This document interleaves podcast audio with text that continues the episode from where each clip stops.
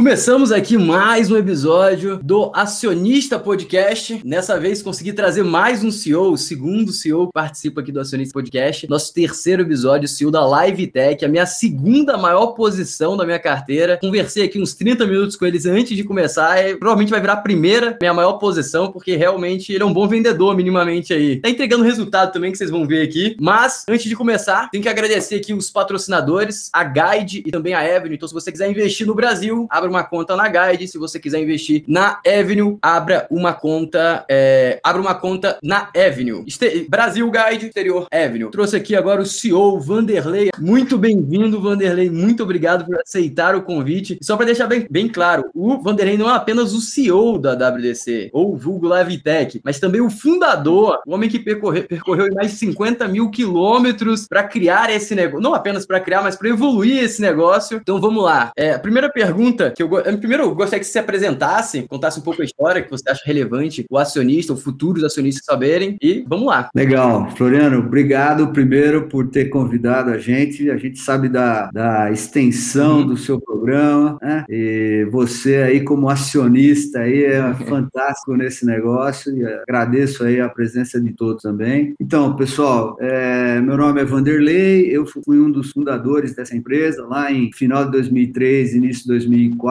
e o nosso propósito, né, como empresa, não era desenvolver tecnologia, né? Nós somos uma empresa de tecnologia, mas o grande objetivo nosso era aproximar as pessoas e as empresas às melhores tecnologias. Em 2004 a gente sentia que o Brasil tinha uma, um gap muito grande de tecnologias é, inovadoras e, e que a gente percebeu que havia aí uma grande oportunidade. Nós acreditamos muito e, e isso é o que nos drive, que tecnologia tem que melhorar a qualidade de vida das pessoas, né? É, é, é, isso que a gente acredita, é isso que a gente advoga, é isso que a gente vem fazendo desde então. E tem que ser inovador, tem que trazer coisa nova, tem que fazer diferente, e é isso que a gente tem feito aí ao longo desses anos. Então já vamos começar isso, pelo fazer diferente, né? É fazer já pode diferente. começar pelo fazer diferente, que é o modelo de negócio, só para elucidar quem não, quem não entende um pouco, é, a gente conversou até um pouco, uma das grandes, um dos grandes diferenciais da LiveTech, o que pode estar tá criando também uma grande oportunidade para o acionista, que ela está mais barata em comparação a outros players, é que o fluxo de caixa dela, por ser um novo modelo, que é o modelo aí de outras empresas como Vamos, a Armac, são empresas que você tem um capex muito grande no início e depois você se torna um grande gerador de caixa. E a gente, nos Estados Unidos, principalmente, é, tem grandes empresas nesse modelo. E aí foi você que teve essa ideia de trazer esse modelo para o Brasil? Como é que foi a ideia é, conceber esse modelo no Brasil? Então, na verdade, né, o que a gente o que a gente é, fez, né, Floriano, foi o seguinte: é, a gente estava de olho no que estava acontecendo lá fora, né? E, uhum. e a gente percebeu que é, é havia um movimento em 2011, 2012 da nuvem, né? Quando começou a nuvem, né? Que era o famoso infrastructure uhum. as a service, ou seja, a, a, os grandes data centers, né? Amazon, a Google, oferecendo servidores, oferecendo storage, processamento como serviço. Parecia aquilo que estava explodindo, estava começando a, a, decolar. E a gente falou, poxa, existe a mesma, o mesmo conceito desse, desse infrastructure as a service pode ser levado para tudo que for produto, tecnologia, Wi-Fi as a service. Então, por que, que eu vou comprar um Wi-Fi? Por que, que eu vou comprar uma câmera de vigilância? Por que, que eu vou comprar uma rede de, de, de fibra se eu posso alugar, né? Se eu posso ver aquilo como OPEX, né? Transformar CAPEX como OPEX, né? E a gente investiu nisso lá atrás, né? Em 2013 a gente começou, foi desbravador, né? É, hoje a gente percebe que há uma tendência mundial nesse sentido. Tem uma pesquisa do Gartner que diz que 77% de tudo que se consome de TI e comunicação no mundo é via OPEC. Então eu falo o seguinte: a gente foi desbravador, foi inovador nesse sentido, né? Só para esclarecer, e, OPEX, só para esclarecer para a galera, o CAPEX ah, é quando você compra, OPEX Isso. entra como custo, ou seja, você está alugando. Se você para de pagar, por exemplo, a Netflix, você não é dono da Netflix. Se você paga a Netflix, você tem um custo mensal. Mas você poderia talvez gastar um milhão e comprar a Netflix por resto da sua vida. Aí a Netflix é sua, vai virar de herança para seu filho. E aí isso não entra, entra como investimento, que é um patrimônio. Você pode vender isso para terceiro. O OPEX, não. O OPEX, o OPEX é você alugar, é você pagar a Netflix todo mês. No momento que você para de pagar, você não vai ter mais acesso. Então é meio que isso que o Vanderlei mudou. Ele, em vez de vender o carro, ele tá alugando o carro. E aí, teoricamente, é ele consegue gerar mais eficiência, né? Você gerando mais eficiência eficiência, você é. consegue entregar para um custo menor. Em tecnologia, e a gente tem que lembrar, Floriano e todo mundo, né? Em tecnologia, a gente sabe que a tecnologia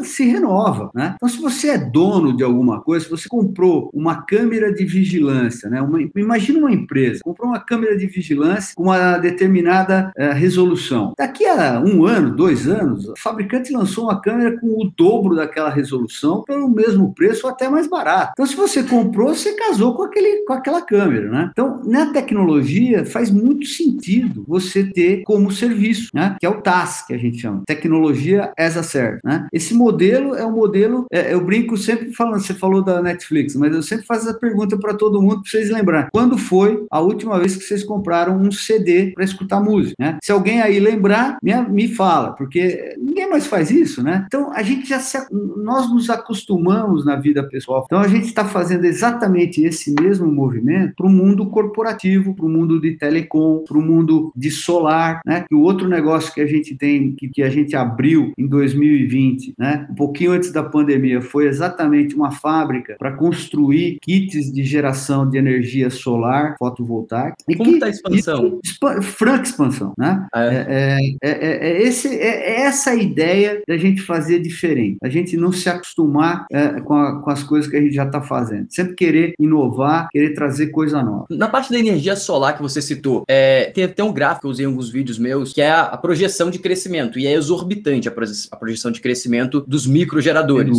É, o seu foco hoje, o foco hoje da fábrica e da Live Tech, é vender mais para o comercial, ou seja, montar centros para empresas, ou vocês também querem entrar na, é, na vertente residencial? Nós temos os dois. Os dois. Hoje, hoje é, eu posso dizer, a gente fechou o segundo trimestre, né, quando nós divulgamos o último resultado, estava praticamente 50-50, 50% residencial e 50% comercial. Né? É, e recentemente, nós fechamos uma parceria com um grande fabricante, é o maior fabricante de equipamentos de solar, né, o, o inversor, que chama, com a Huawei. Né? Eles aqui no Brasil, eles tinham uma grande parceria é, única, exclusiva com a VEG, e depois abriram a, a, recentemente para a WDC. E isso fez com que a gente entrasse numa outra uh, escala de produto. Então, hoje a gente tem produtos para fazer grandes usinas, de 5 megawatts, de é, é, 3, 4, 5 megawatts, né, que são usinas usinas grandes, né, que são investimentos de é, 20, 30, 40, 50 milhões de reais. Então, a gente passou a ter agora uma escala maior e, e participar de grandes negócios de solar também. Vocês pensam em fazer alguma usina? Porque tem um modelo bem parecido com o modelo de TAS. É, eu, eu, não conheço muito bem dentro do negócio, mas a, a, eles fazem uma mini usina, conecta a rede, em vez de vender diretamente para a rede, ele vende para empresas. Falando, ah, é. você meio que troca, você coloca a conta da, da, da empresa no CNPJ dessa mesma e outra empresa e anula alguma coisa nesse sentido. Vocês pensam em fazer algo é, desse tipo? Veja só, o nosso negócio é vender para essas empresas que estão fazendo isso. Tá? Entendi. Tá? É, nós não, não queremos operar a usina, porque o, o, que você falou, o modelo que você falou, só para explicar um pouquinho, hum. é como se você criasse um condomínio de vários CNPJs que são donos dessa usina e eles podem compensar a conta de energia elétrica dele no CNPJ dele. Então, por exemplo, se ele está aqui em, em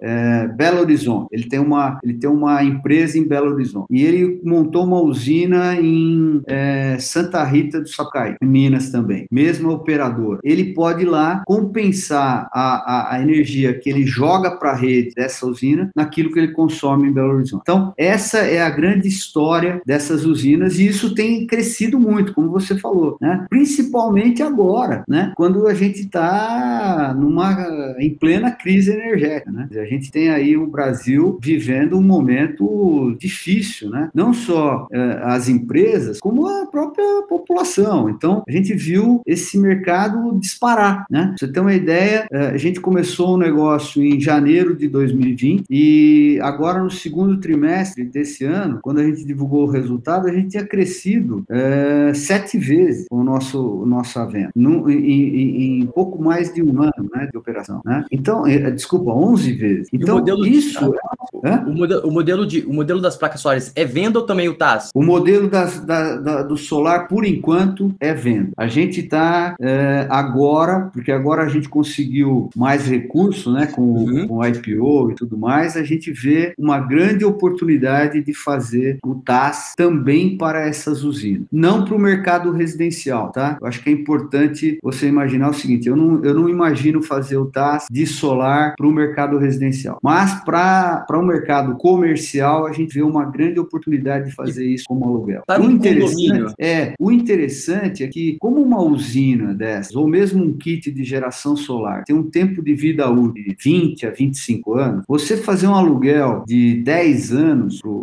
para a usina é fantástico, né? Quer dizer, ele está pagando muito uhum. pouco por mês de aluguel, está uhum. diluindo todo esse investimento que ele teria feito, e vai ter uma usina que vai gerar aí mais do que o dobro do tempo aí é, é, para o resto da vida. Então é bem interessante esse modelo. Esse modelo a gente tem visto é, mais demanda, a gente tem feito algumas propostas já nesse modelo e eu acredito que vai dar certo, vai dar muito certo. Tem uma pergunta interessante aqui. O equipamento sempre é alugado por tempo suficiente para cobrir o custo de aquisição e obter lucro até o final do contrato? Eu já acrescento uma pergunta. É, e se a pessoa quebrar, quais são as, as cláusulas? Veja só, o, o modelo de locação é, ele é muito interessante. É muito melhor do que você, por exemplo, vender financiado para um cliente. Né? É, a primeira pergunta aí parece que é do Lúcio, né, que mandou. Né? Sim, Lúcio. A gente quando faz o nosso é, retorno ou, ou faz a precificação de um contrato, eu sempre vou ter a minha taxa de retorno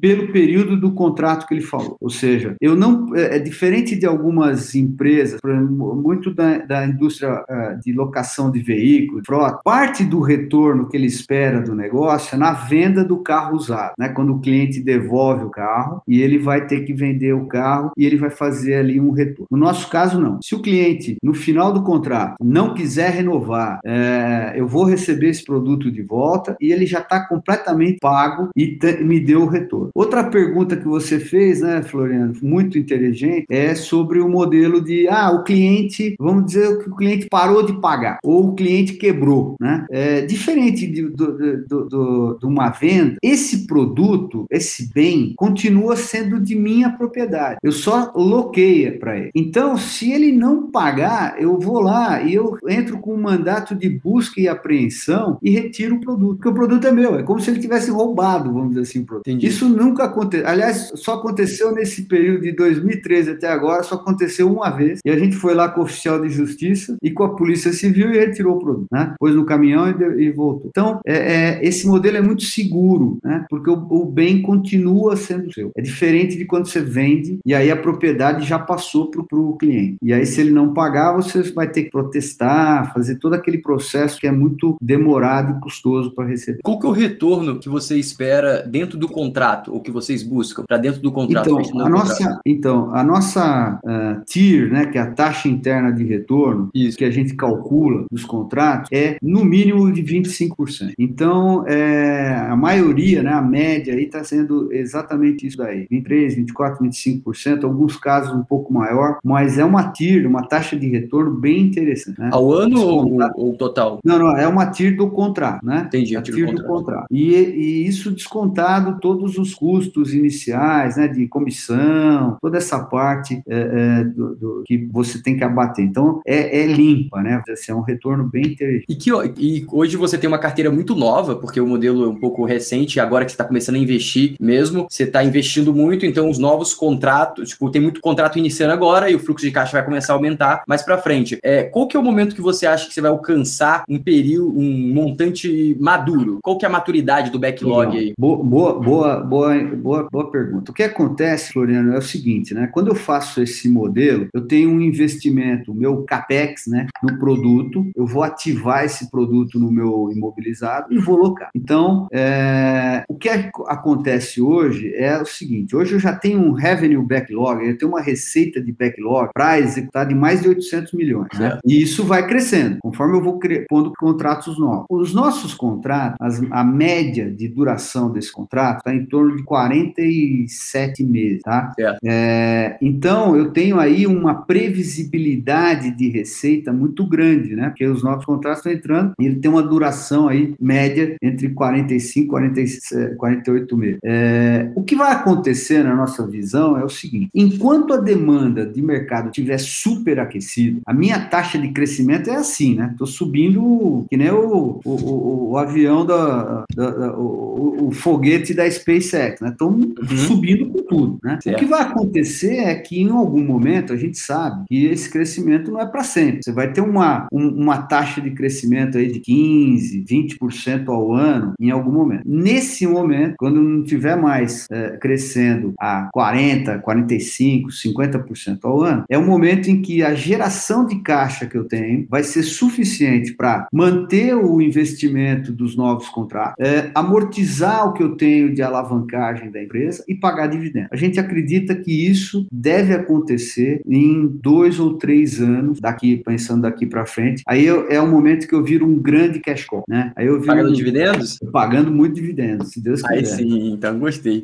muito interessante. Eu não, tive, eu não tive secundária. A gente, a gente planejou muito bem isso. Quer dizer, a gente sabe que é, a nossa filosofia é: eu não ganho dinheiro no IPO. O IPO é o começo de uma nova jornada para a empresa. E nós vamos ganhar junto com os acionistas, juntos nós vamos ganhar muito dinheiro lá na frente. Eu vou aumentar minha posição, eu vou aumentar minha posição opa, em vocês. Eu tô opa, comprado, aí sim, comprado. Aí sim, aí sim. Então, é porque, é, porque parte do seu negócio é vender, né? Você tá vendendo muito bem. Não, não, mas a verdade, é, é, a verdade, Floriano, é assim, a gente, a gente cresceu uh, fazendo as coisas direito, né? Sim. Então, o que a gente tem que fazer é exatamente isso. Uh, a, preocupação da companhia, minha preocupação como fundador, como executivo principal da companhia, é, essa companhia não foi feita para durar 10 anos. A companhia pode durar 100, mais de 100 anos. Eu, com certeza, é, é, é, quando a gente abriu o capital, nossa filosofia era dar perenidade para esse negócio. Né? Quando você vai para o mercado, você tem que pensar o seguinte: putz, agora a companhia tem um mega futuro pela frente. Né? Então, é, é exatamente isso que a gente acredita. Ou seja, nós temos aí que executar, que entregar, que fazer. Né? O mercado é, é desafiador. Você, você nem me perguntou sobre isso, hum. mas você sabe, é, nós temos hoje uma, uma, uma situação de é, semicondutores, né, uma crise de semicondutores, né, o, o, o, frete internacional deu uma disparada no mundo inteiro. Então são grandes desafios de execução. E tem um desafio né? que aumentou ontem, né, o da Selic. É, Selic, que está aumentando e vai aumentar mais, né? E eu falo sempre para hum. todo mundo, quer dizer, é, é, da mesma maneira que a gente cresceu muito na pandemia, né? A gente cresceu bastante porque é, é, todo mundo foi para casa, a, a banda larga foi uma necessidade de, de, todos, todo mundo queria ter mais banda, mais fibra ótica para os provedores, para as operadoras e tudo mais, mas não foi bom para o mundo, não foi bom para o Brasil, não foi bom para ninguém, né? É, é, a gente sabe que a gente tem que ter é, muita resiliência. E esse modelo de negócio que é o TAS, ele tem isso de vantagem. Ele é resiliente. Se você for olhar nos nossos números aí, você já deve ter estudado aí. Está aberto aqui até os números, alguns números estão abertos. É tudo aqui. aberto, né? Mas você vê que a gente em 2015, 2016, 2017, quando o Brasil estava passando por uma mega crise, né? A gente às vezes esquece das crises, né, passadas. Uhum. A gente passou por uma crise pesada aí, né? Que foi o impeachment, que Lembro foi bem. toda a, a Lava Jato, tudo, tudo aquilo, a economia, o, o, o PIB caiu 3,5% naquele ano, então a gente continuou crescendo. Por quê? Porque o modelo as a service, ele é super resiliente, porque o cliente lá na ponta, quando ele tem problema de investimento em TI e tem alguém oferecendo aquela TI que ele precisa para se manter, né? A cibersegurança, por exemplo, que hoje é um outro negócio que a gente tem como serviço, é falar, pô, resolveu o meu problema, porque eu não vou ter que gastar o meu caixa com TI, com comunicação, com cibersegurança, né? Eu tenho é, possibilidade de comprar isso por mês, as a service. Então, essa é a grande resiliência desse negócio que a gente tem hoje, né? É um negócio que você vê que nós não somos os únicos a fazer isso, é quando você falou no começo, é a Vamos lá que aluga caminhões, que aluga é, máquinas e tal, né? Tem outros que entraram nesse, nesse modelo porque a gente percebeu exatamente isso. Quer dizer, é, é, existe uma necessidade forte no mercado para esse tipo de oferta. Ligando com a, com a alta da Selic, vai aumentar um pouco o seu custo de capital. Hoje estou vendo aqui, pode estar atualizado, pode estar um pouco desatualizado, mas a dívida de vocês está em 487, a líquida. É, vocês vão isso. receber 700 milhões do IPO, se eu não me engano? Não, não, 450. 450 nós, milhões. Nós, nós, estamos capitalizados aí, nós somos capitalizados com 450 milhões uhum. líquidos aí, depois de todas as despesas e tal. Tem aí, o, sobrou muito ainda, quer dizer, então a nossa dívida líquida, é, é, ela deu uma super encolhida, né? Uhum. Porque eu, eu, eu, capitalizei. Então, e no hoje... você falou que vai pretende aumentar de novo. Exatamente. Eu, eu, eu, conforme eu vou crescendo, não tem jeito, né? Faz parte do nosso business, né? Mas eu tenho uhum. agora capital, é, muito capital disponível para manter aí esse ritmo de crescimento pelo próximo ano, ano e meio, né? É, é, então a gente está com uma, uma situação de caixa muito privilegiada, né? É, que está deixando a gente com um, um, um, apetite de crescimento ainda muito grande. Uma pergunta: é, hoje vocês, vocês abriram o IPO, uma curiosidade que eu tenho que eu já ouvi alguns analistas e alguns, algumas pessoas citarem, após a abertura de capital, vocês conseguem pegar financiamento, empréstimos mais baratos do que antes? Ou não, não tem nenhuma diferença? Olha, é, é, faz diferença sim. Né? A gente ainda não teve que tomar dinheiro, né, novo, é. né? Mas o que a gente está conseguindo fazer é renegociar dívidas antigas, numa situação melhor. Ah, Porque, veja... Por causa do IPO? Mal ou, bem, mal ou bem, uma empresa que faz IPO,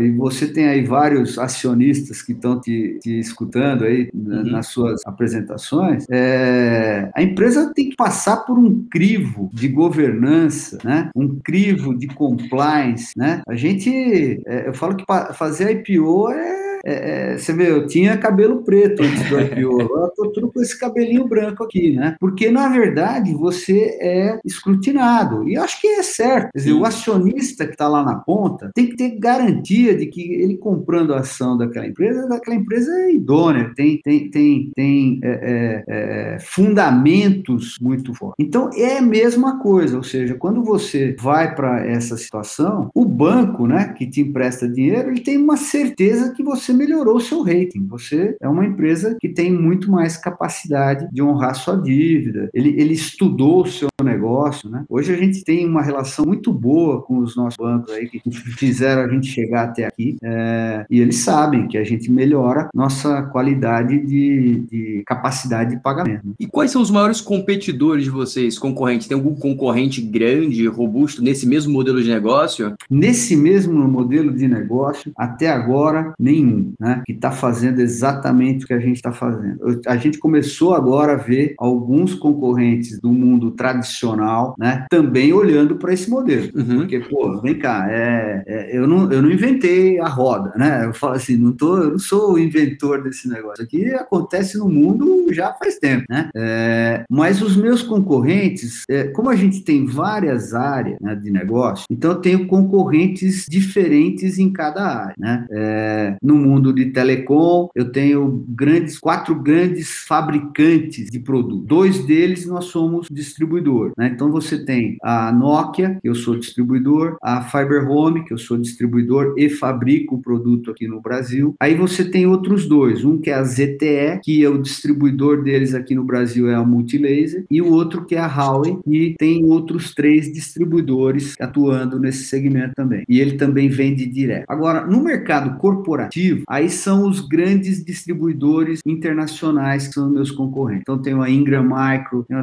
a, a, a ScanSource, o Westcom, né, que são esses caras que vendem câmera, que vendem cibersegurança, que uhum. vendem rede, tudo mais. No mercado de é, audiovisual, tem poucas empresas que a gente vende painel de LED, sono, é, é, sonorização de, de auditórios, de salas de reuniões e tudo mais. Aí são concorrentes menores é, nesse segmento é muito pulverizado. E no solar? Bom, aí no solar tem dois, três concorrentes muito grandes. Um é a VEG, né? A VEG é o, a estrela né, desse segmento. Ela é grande, né? Ela é uma empresa muito conceituada, participa de negócios de, de usinas bem fortes, bem grandes. O outro é a Aldo, Aldo Distribuidora, né? Talvez hoje seja o líder nesse segmento. Foi comprado recentemente por um fundo de private equity que é o Brookfield. Hum. E, e o terceiro é a Renovige, né? Também é muito muito grande. No segmento residencial, segmento menor, tem a Intelbras, né? A Intelbras é uma empresa forte também, que abriu capital, está se dando muito bem, é super respeitada no mercado, né? E que é, tem se dado bem também no segmento de,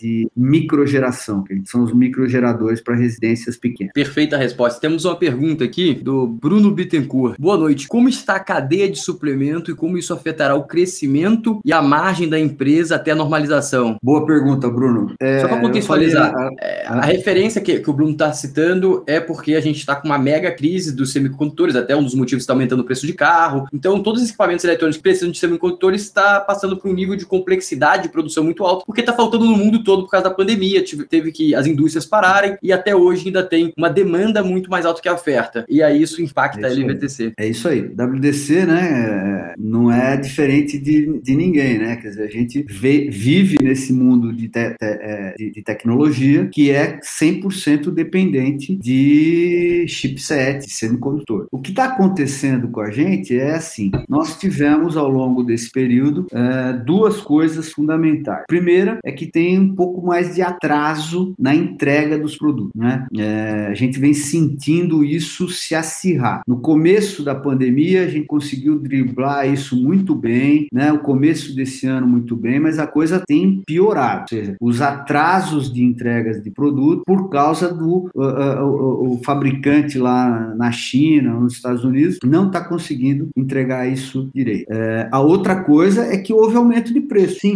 né? É, é, é os produtos tiveram aumento de preço e a gente conseguiu repassar esses, esses aumentos né? Porque a nossa tabela de preço, Bruno, é em dólar, ou seja, eu corrijo o, o preço do produto até a data do faturamento e faturo pelo dólar PETAX. Então eu também não sofro muito é, é, com o câmbio. O câmbio não é um problema para a gente direto. Eu sofro porque é aquela história, quer dizer, quando o câmbio está muito alto, o produto para o cliente final ficou mais caro e às vezes ele toma a decisão de postergar a compra. Mas eu não tenho que ficar fazendo head ou fazendo ou, ou espremendo a minha margem por causa do câmbio. Né? O que aconteceu uh, uh, também, uh, Bruno, falando da cadeia de suprimento, é que o preço do frete internacional subiu demasiadamente depois da pandemia. Né? Um container, só para você ter uma contextualização desse negócio, o container China Brasil custava antes da pandemia um container de 40 pés por volta de 2 mil dólares. Esse, esse mês de, de setembro uh, já está em 14.500 dólares. E já, já acenaram que ele vai para 16 mil dólares em outubro. O mesmo container China, Estados Unidos, está custando em média 23 mil dólares. Então, olha só o que aconteceu com a logística, com a cadeia de suprimento no mundo. Né? É, é, não sei se vocês viram recentemente, saiu nos jornais aí, é, é, é acho que faz duas semanas, tinham 360 navios que não estavam conseguindo lugar para atracar, porque os portos estavam lotados e eles não conseguiam atracar. Então, esse atraso é causado por uma questão do fabricante, do chipset estar tá atrasado, e depois você tem um atraso de entrega do produto porque o navio não está conseguindo atracar. Então, é, é, é complicadíssimo. Mexeu na nossa margem? Ainda não mexeu muito, não, porque a gente tem todo isso. O que aconteceu foi que a gente está tendo mais atraso de, de entrega, né? É, eu não estou conseguindo uh, faturar tudo que eu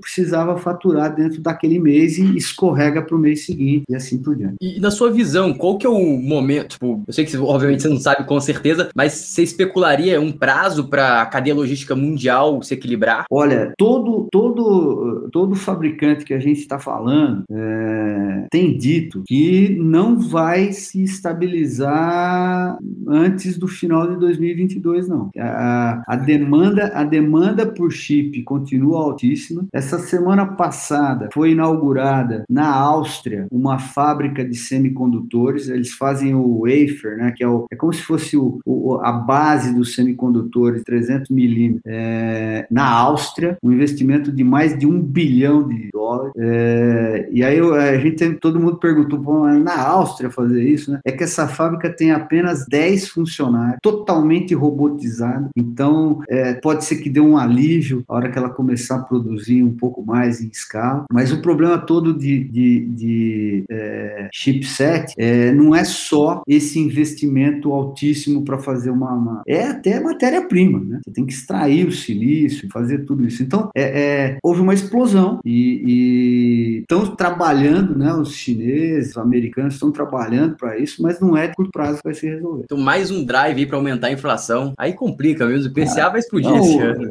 Repara, é, é, é, é, isso aí. Quer dizer, eu, eu, eu sempre falo que é assim, né? Como administrador, como gestor, né? É, eu sempre falo que é, a gente tem coisas que a gente controla e coisas que a gente não controla, né? Então, assim, nós dentro da WDC trabalhamos muito forte para melhorar a nossa eficiência, para melhorar a nossa gestão, porque isso eu controlo, né? Sim. Agora, o valor do, do, do, dólar eu não controlo, né? Eu gostaria contém, muito né? de ter esse controle sobre isso, né? Ó, temos mais uma é, pergunta aqui, que é da Ana Letícia, que é membro do canal. Ótima apresentação, obrigada. Gostaria de saber, no portfólio de produtos e serviços da empresa, qual seria o percentual de cada segmento no resultado financeiro? Vou melhorar também a, a pergunta. Como é que está hoje? Como que você imagina para o futuro? Porque, por exemplo, o segmento solar é muito recente. Como que você imagina qual percentual do resultado financeiro vai vir do segmento solar e dos novos segmentos que estão amadurecendo? Como que está hoje? Como que vai ficar na sua visão? Excelente, excelente. O Ana e todo, todos os, os, os ouvintes aí. É, é, o que a gente tem hoje, hoje a participação do segmento de telecom, né, ele é mais da metade da nossa receita, do nosso resultado, né? É 55%, alguma coisa assim. É, o que tem acontecido, e o solar, ele ainda está menos de 20%. O que a gente imagina, e o corporativo como um todo é o resto. Ao longo do, dos anos, a gente no futuro está prevendo o quê? O telecom, ele vai continuar crescendo, mas ele, ele tem um momento que ele vai dar um, entrar num platô aí, ele vai crescer uma taxa mais orgânica, né? Principalmente porque a, a, as redes vão estar sendo construídas, já foram, é, é, vão ser construídas em alta velocidade ainda nos próximos dois, três anos, é, e depois o que a gente vai ver é uma renovação tecnológica, né? É aquele Wi-Fi que você tem hoje lá na sua casa pela operadora que vai ser substituído por um Wi-Fi 6, né? Coisas desse tipo. Então, a taxa de crescimento diminui. O que a gente percebe é que o solar vai dar uma mega, uh, uh,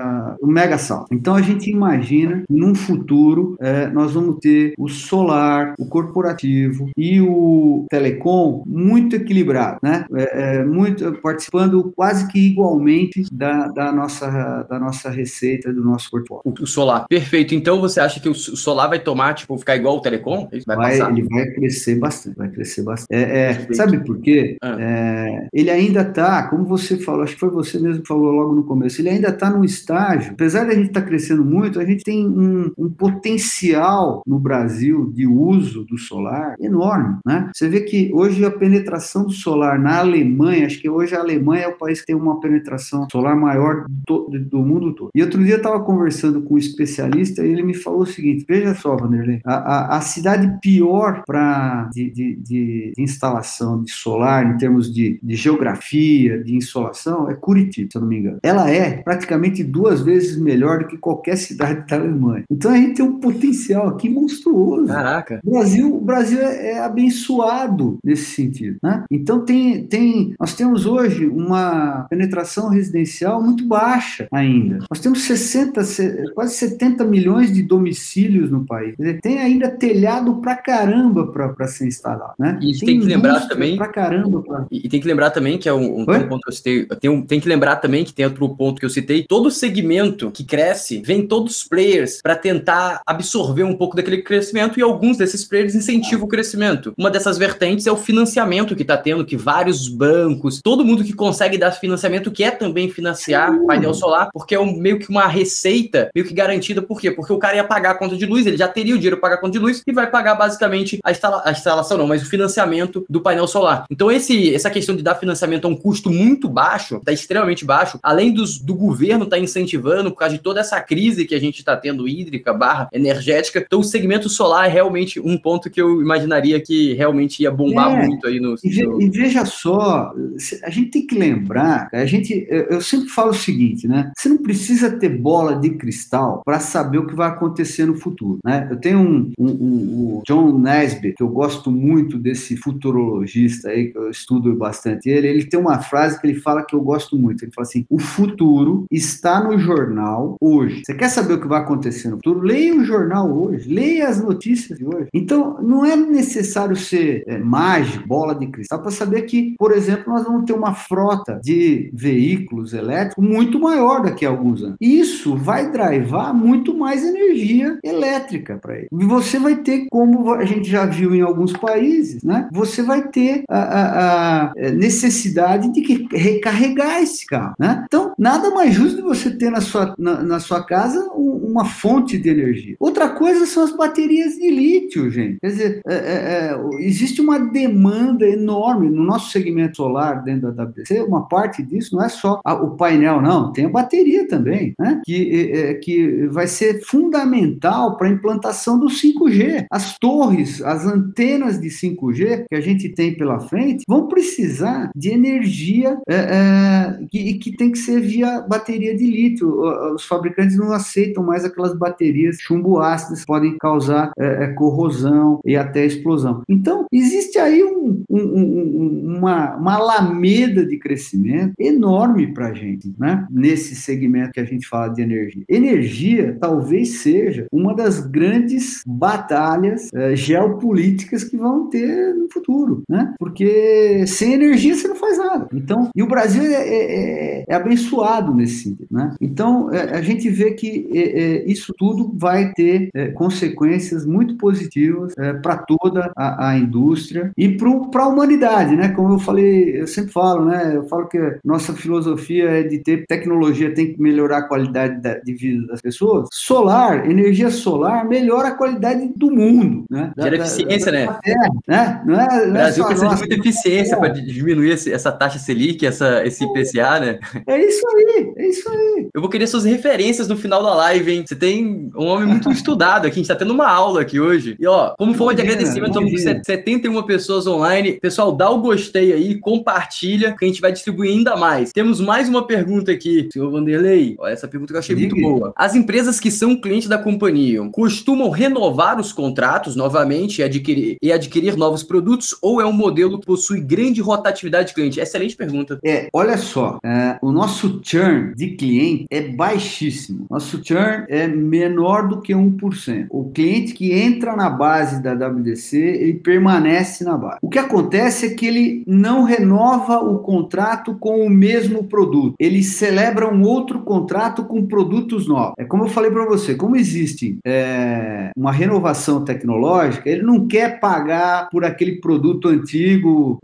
ele quer outro produto novo no lugar. Então ele celebra um outro contrato, respondendo. Ou seja, o cliente fica, não tem rotatividade de cliente, né? Mas existe rotatividade de produto. Ou seja, acabou aquele contrato, ele quer um produto que é a geração nova daquele produto. É natural, é, é, é nós desenhamos um modelo para ser. Né? E o que, que você faz com produto antigo? Você tem alguma, alguma estratégia? Olha, em geral, a gente manda para reciclagem, reciclagem eletrônica, tem, tem os uh, uh, autorizados que fazem isso. Alguns produtos, a gente faz um, um reaproveitamento, um refurbish, e vende ele como usado. Mas isso não é, não é significativo. A maior parte uhum. vai para reciclagem mesmo. Realmente, o valor que resta no produto usado é bem residual, assim, não, não vale. É. E a gente já pagou e já teve o nosso retorno naquele contrato. Entendi. Então, eu não preciso dessa, dessa receita. No nosso modelo, não é, é significativo esse, esse, esse processo. Temos mais, mais uma pergunta aqui, Rodrigo Costa. O foco da companhia atualmente é crescimento orgânico, correto? A parte de painéis solares se tornou uma parte extremamente relevante do negócio em tão pouco tempo. Porém, alguma aquisição em vista? É boa pergunta. Boa pergunta. No, uh, uh, é verdade. Hoje nós captamos o, o, o IPO, né, o recurso do IPO, principalmente para sustentar o nosso crescimento orgânico do TAS. Né? É, é, claro, a gente já fez no passado duas aquisições, é, uma que foi um distribuidor chamado Axion, que tinha um expertise em cibersegurança, em automação predial, e depois um outro bem pequenininho, que é a Mundo, mas era extremamente bem capacitado em IoT e automação residencial. É, nós vemos, o Rodrigo, é, possibilidade sim de algumas aquisições, mas são aquisições super estratégicas. A gente não vê grandes aquisições. A gente Qual acha que médio? tem possibilidade em algumas áreas. Hã? Qual o ticket médio dessas aquisições Oi? estratégicas? Que ticket médio? Qual é, a gente não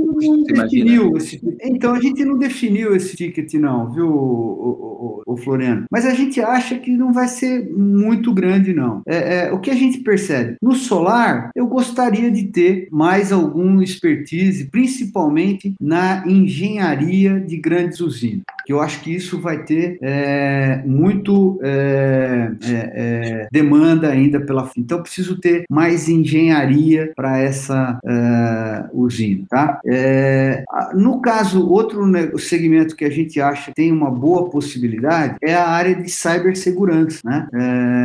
o que, que nós estamos pensando?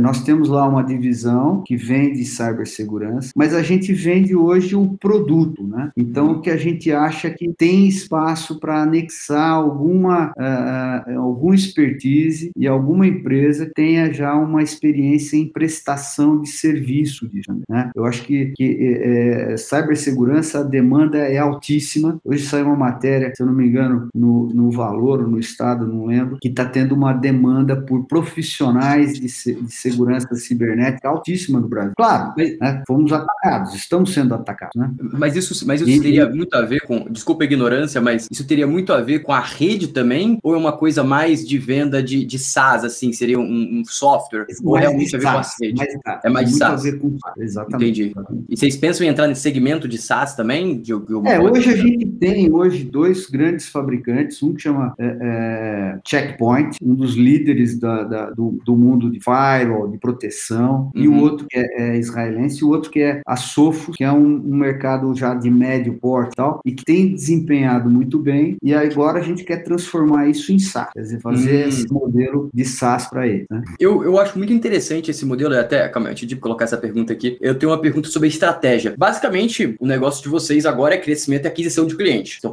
adquirindo muito cliente, depois vocês renovam. E um dos drives, é até que o grupo GPS, que também fez IPO, eles fazem muito, e eles já estão em outro grau de maturidade, eles estão fazendo mais isso, eu acho que vocês vão chegar nesse momento, é, vocês vão adquirir um cliente, vamos supor que vocês adquiriram uma fábrica, vocês venderam o sistema de segurança, colocaram câmera, e tudo mais. E aí depois uhum. você foi lá, quais são os outros produtos que você vai vender para esse mesmo cliente? Você vai fazer a rede dele, de internet dele, você vai, o que mais você imagina para você oferecer para esses clientes? Então, é, a gente vê, por exemplo, que é, existe uma demanda muito grande por comunicação, né? Então, o Wi-Fi, por exemplo, né? É um negócio fantástico para a gente, para pega o segmento de educação, por exemplo, né? É, é necessário. A gente fez algumas universidades aí, Wi-Fi as a service, né? Sempre usando um parceiro parceiro, né? Alguém que está junto com a gente tal. É, a outra parte é, é, é, essa parte de audiovisual. A gente tem visto que muitos clientes que a gente tem lá câmera de vigilância também estão fazendo é, investimentos em é, digital signage, né? Que é um negócio que a gente tem. Nós vendemos painéis de LED, né? A gente monta o painel de LED lá na nossa fábrica de Ilhéu, né? E, e isso tem estava é, muito acelerado antes da pandemia. Com a pandemia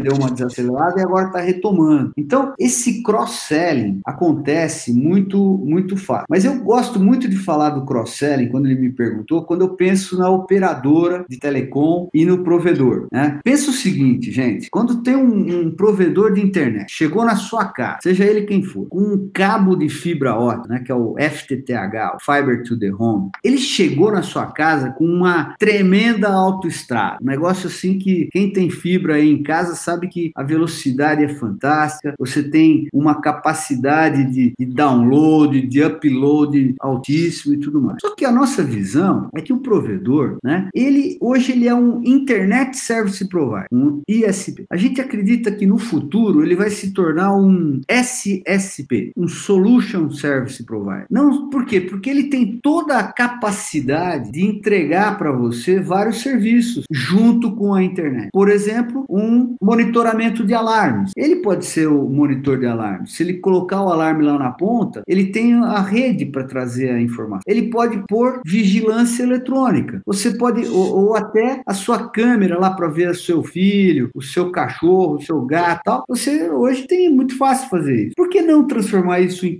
em serviço? A outra parte é automação residencial. Veja só, pessoal, o mundo hoje é, é, já se acostumou com a nossa Alexa, né? Eu não sei de vocês quem já tem a Alexa, quem tem o, o Google Home, né? Que são os assistentes pessoais. Aí. Opa, a minha eu tenho uma Alexa aqui no meu escritório, ela acabou de responder Ela ouviu o nome dela e ficou brava. E, e, e, o que, que acontece é o seguinte: por que não levar essa automação de fechadura eletrônica, de acendimento de, é, de, de, de luz, né, de controle do ar-condicionado, tudo isso via a operadora e o prestador de serviço internet? Né? Ou mais, para empresas, por que não levar o link seguro, a cibersegurança já embutida no, na sua, no seu link que você está vendendo para o supermercado, para a rede de drogaria, para as companhias que tão, são seus clientes. Então, esse cross-selling a gente vê muito claro, porque os provedores de internet, o, o, as operadoras sabem que em algum momento ele tem que monetizar mais essa rede. Essa rede é um investimento pesado. Só vender link de internet é oceano vermelho para ele. É um oferecendo uh, um valor um pouquinho menor aqui, outro valor um pouquinho menor ali, e é guerra de preço. Se você tem serviços adicionais, você é um cara muito mais é, estratégico e, e, a fidelização do cliente é muito maior. Já então, começou isso viu... por causa dos bancos, né? Pô, a, a, a TIM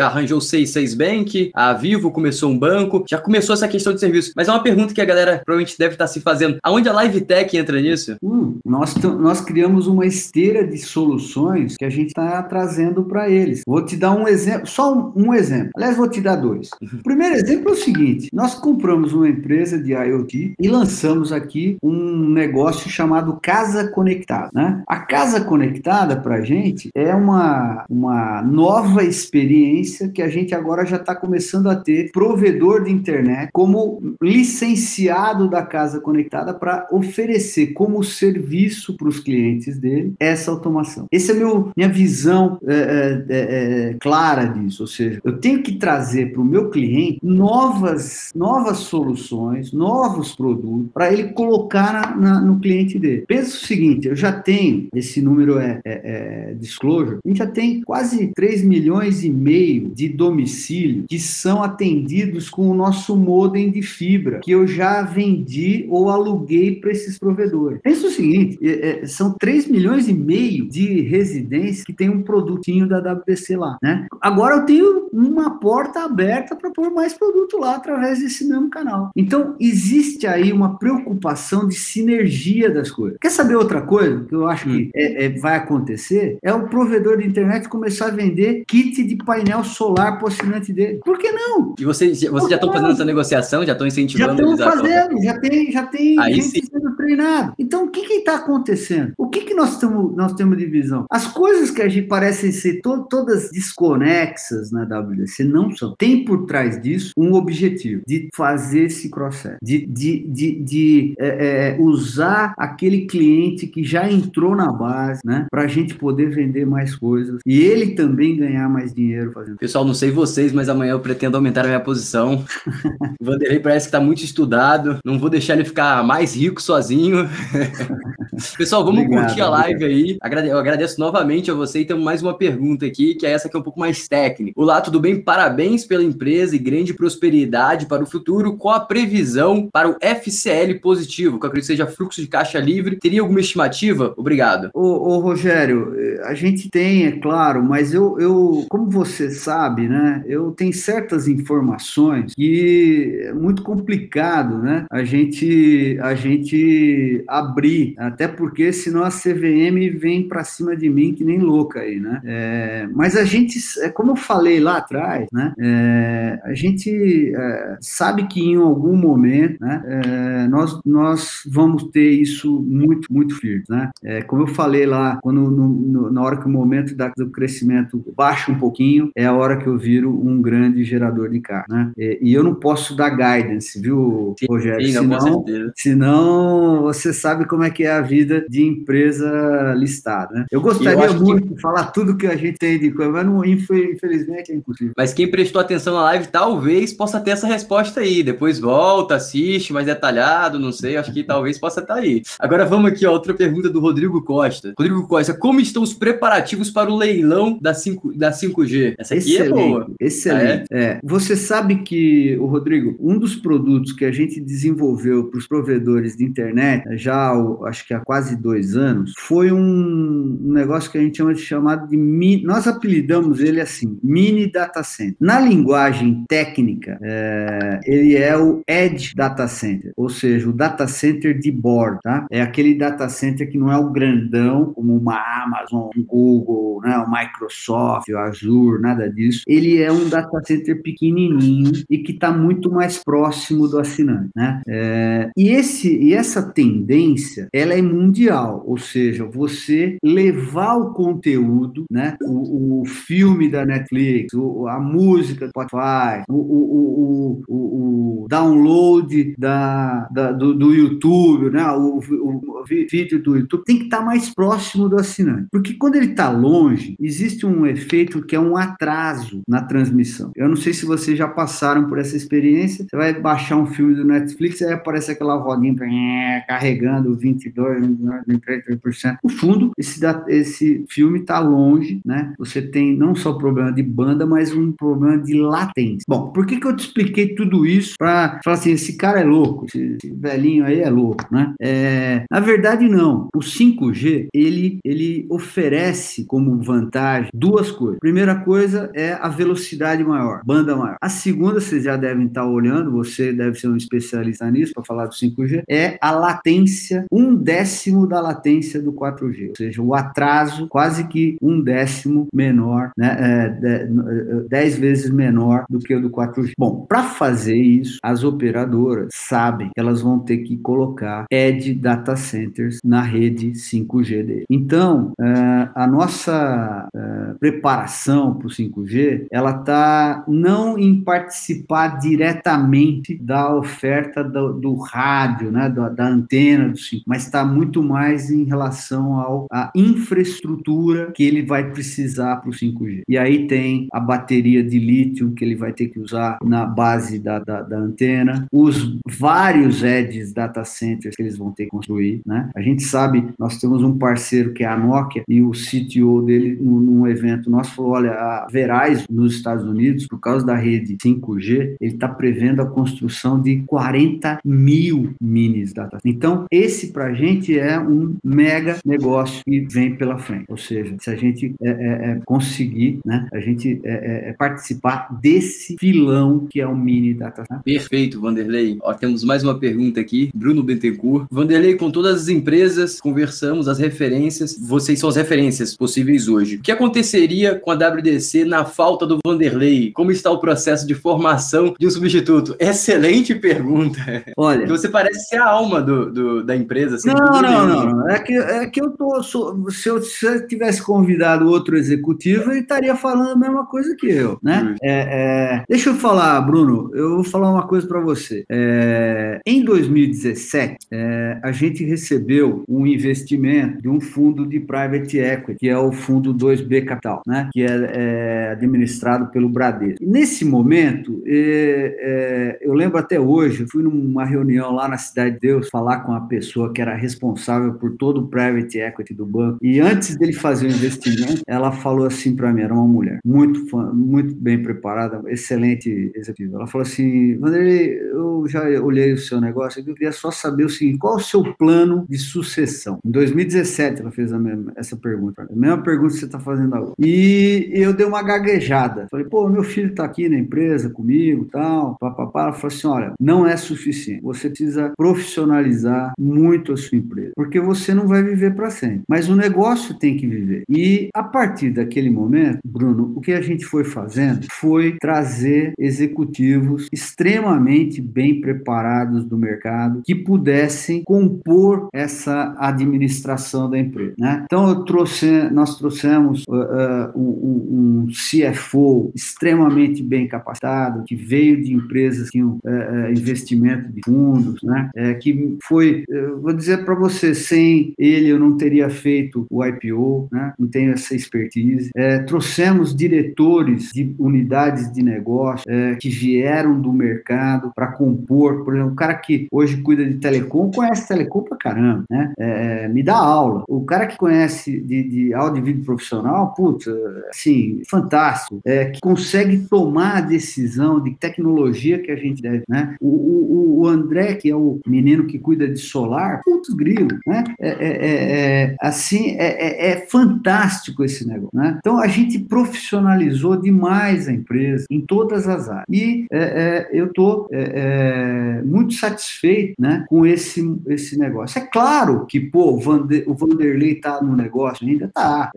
vou fazer isso, aquilo, consulta, mas esse DNA, né? O DNA de, de inovação, o DNA de, de transparência, o DNA de foco é, é, no, no, A gente tem um, um, hashtag, Bruno, chama hashtag Descomplica. A gente descobriu que uma das nossas grandes vocações como empresa é descomplicar a vida do cliente. Então, o TAS é um um bruta, desculpa a palavra, um bruta descomplicou. Quem não tem capital, porra, é fantástico. Da mesma maneira, eu tenho que descomplicar a vida do meu fabricante, do fornecedor. Né? Ele também precisa ser é, é, bem tratado. Essas coisas, do, do, descomplicar a vida do, do, do colaborador. Né? Então, essa filosofia eu tenho certeza que já está permeada, tá? impregnada nesses executivos e, e, e, nessa, nessa turma.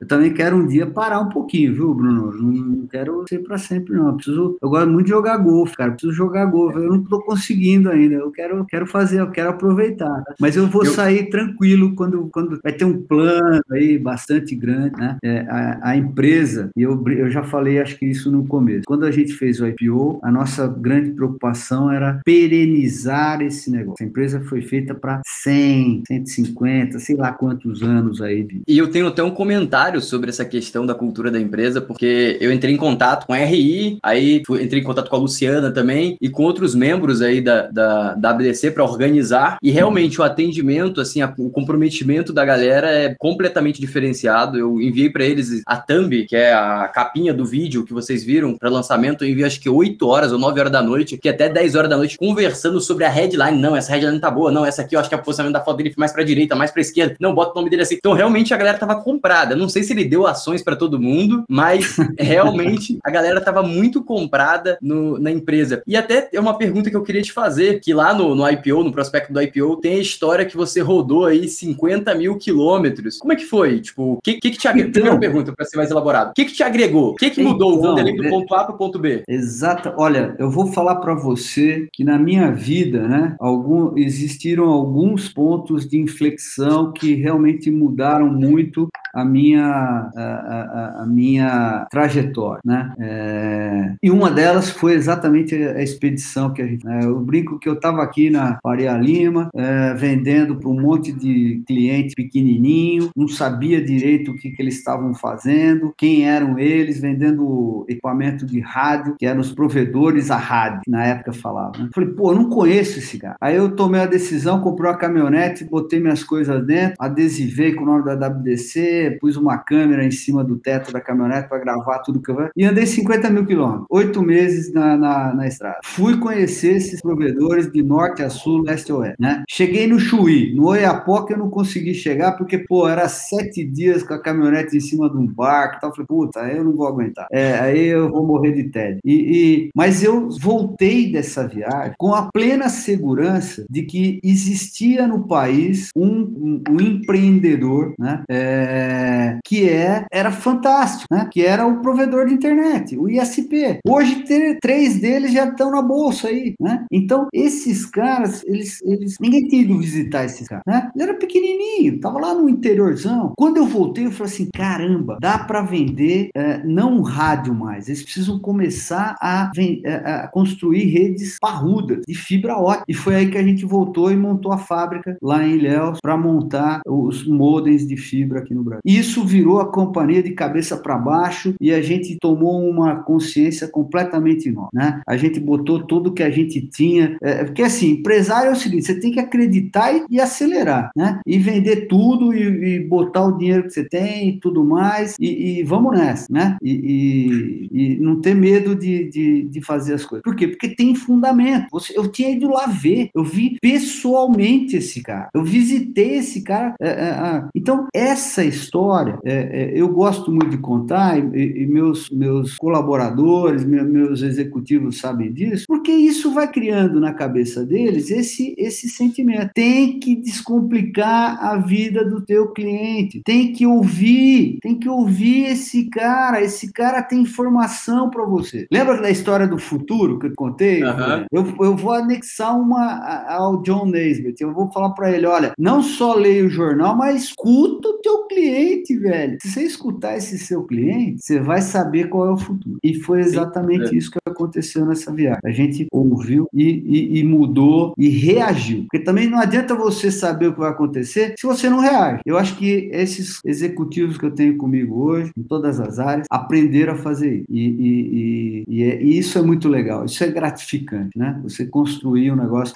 Já que você contou sua história, eu tenho, tenho outra pergunta. Como que você decidiu? Você falou que você tinha muita experiência no setor de telecomunicação, em tudo. Como que você decidiu empreender? Qual foi o momento da virada e o porquê? Olha, na, na verdade, é, é, quando eu saí, eu, eu, era presidente da, da Avai aqui no Brasil. Né? Uhum. Quando eu saí em 2003, eu falei, caramba, eu preciso, eu preciso fazer alguma coisa usando toda essa experiência que eu tinha acumulado, é, mas de uma forma diferente. Eu quero construir uma empresa de tecnologia simples, próxima do cliente. Porque quando você está, às vezes, numa multinacional muito grande, não estou falando mal de. Você, é, é, às vezes, tem uma burocracia, tem um, um, tem um distanciamento do cliente. Né? Você, se às vezes, pode cair na, no, no, numa armadilha de achar que você é mais importante que o cliente. Isso é uma grande armadilha. E eu falei, pô, eu, eu já tinha passado por várias multinacionais, AT&T, é, é, Cableton, né? Várias, várias empresas. Eu falei assim, putz, eu preciso ficar perto desse cliente. Porque é, é, essa história vai trazer uma, uma parceria, né? Eu sempre, eu, eu fiz um curso de vendas lá atrás, 1994, e, eu, e nesse curso foi dentro de uma multinacional. Ele falou assim, você tem que ser o trust advisor do cliente. O cliente tem que confiar em você, não apenas pelo produto que você está vendendo. Eu brinco assim, quando o cliente ligar para você e falar assim,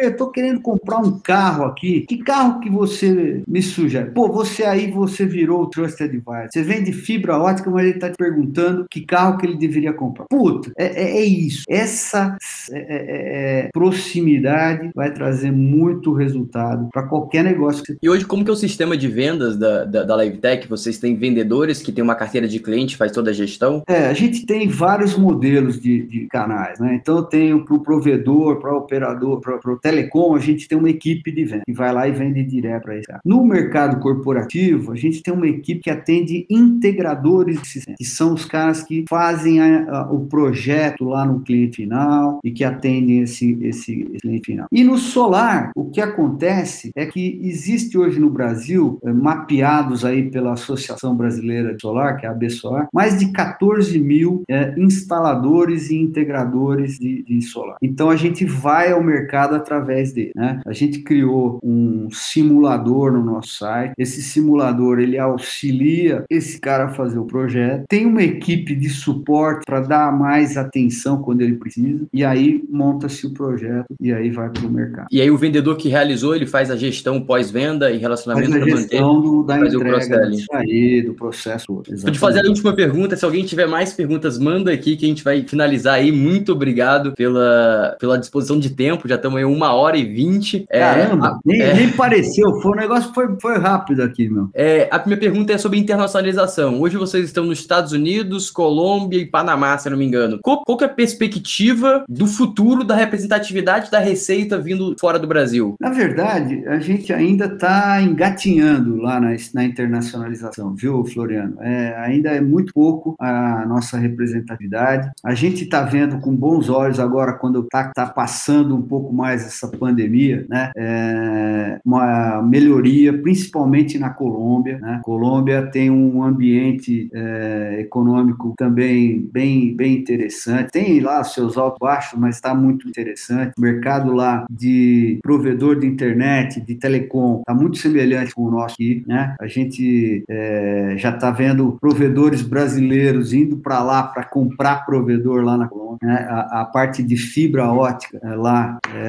está é, tá no estágio inicial, está bem a, mais atrasado do que no Brasil, então tem um espaço enorme para crescer. Né? É, é, toda a, parte andina, né, que a gente chama, tá, tá, tem boas perspectivas, mas assim, não, não é mega representativo dentro do nosso negócio. É, é, ainda tem bastante estágio para chegar lá. Né? Então, o objetivo da, da, da internacionalização agora, posso especular que é uma forma de aprender para o futuro vocês estarem preparados para escalar aí internacionalmente. É, é, fincar, fincar a bandeira, né? É, entender um pouco mais eh, as necessidades desses países, né? E, e aí poder fazer, levar o TAS, levar esse modelo para esses mercados também. E eu tenho mais uma pergunta antes de terminar. Tem algum ponto da empresa que você acha que é subestimado ou que os investidores não estão vendo ou que tem esse ponto, cara, isso aqui eu acho que é incrível e eu acho que a galera não consegue ter tanta visibilidade agora, mas no futuro talvez seja isso aqui que vai é, gerar muito valor para a empresa. Tem algum ponto que você veja? Olha, é, eu falo sempre o seguinte, né?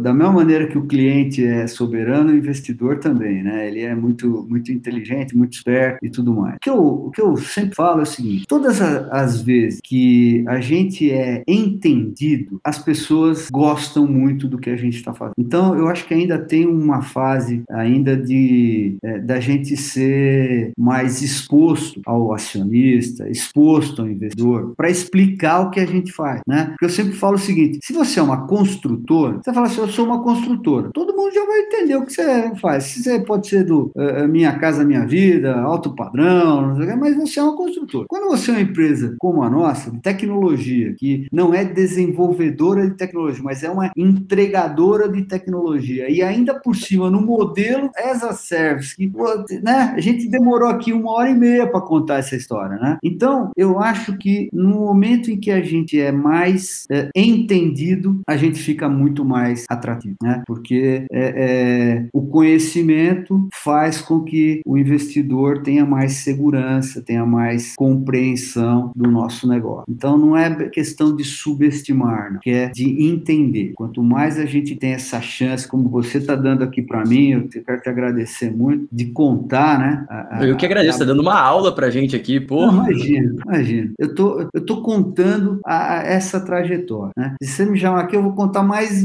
mil trajetórias que a gente passa, né? A gente vai aprendendo né, ao longo do tempo, né? A gente vai, vai é, é, é, ficando um pouco mais. O pessoal fala, é velho? É, é velho também, mas é experiente, né? A gente vai aprendendo como é que a gente resolve problemas, como é que a gente transfere conhecimento e como é que a gente gera valor. Porque a verdade toda é o seguinte: agora a gente está numa fase extrema de geração de valor, né? É, é, como é que eu faço mais eficientemente aquilo que eu já fazia? Temos mais uma pergunta aqui para finalizar.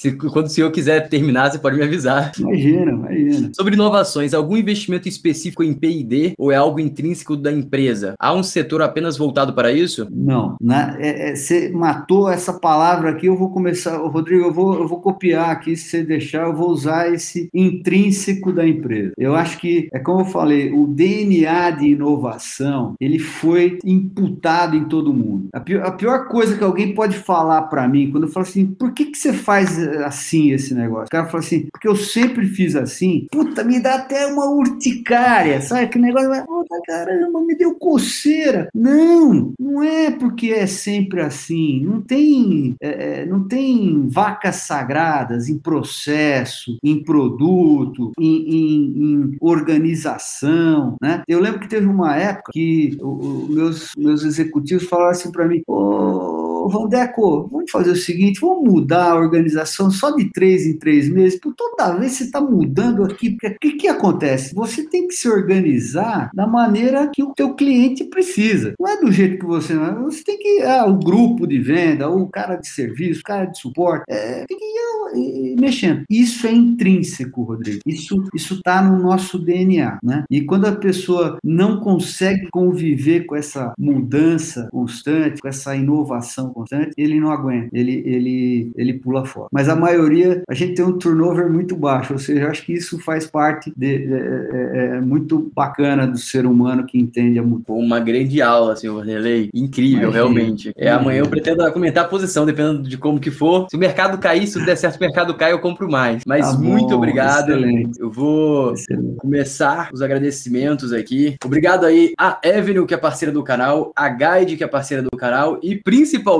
ao Vanderlei aqui, que eu vou pegar todas as recomendações quando eu finalizar a live aqui, que ele parece ser um cara extremamente culto, entende completamente o negócio dele. E muito obrigado novamente. Maravilha, obrigado, pessoal. Floriano e toda a equipe aí pela, pelo convite. Pessoal que ficou aí, que assistiu, que fez pergunta. Eu adoro quando vem pergunta, porque aí dá, dá a chance da interação. E eu espero que vocês estudem um pouco mais a WDC. Né? Podem é, comentar como, a posição junto comigo aí. Ó. É, é, e Live Tech, né? É, é, é, exatamente a mesma, o mesmo conceito. É uma tecnologia viva, né? É uma empresa viva, uma empresa que se renova, uma empresa que muda e que evolui muito rapidamente. Grande abraço, boa noite muito a todos. Obrigado a todos.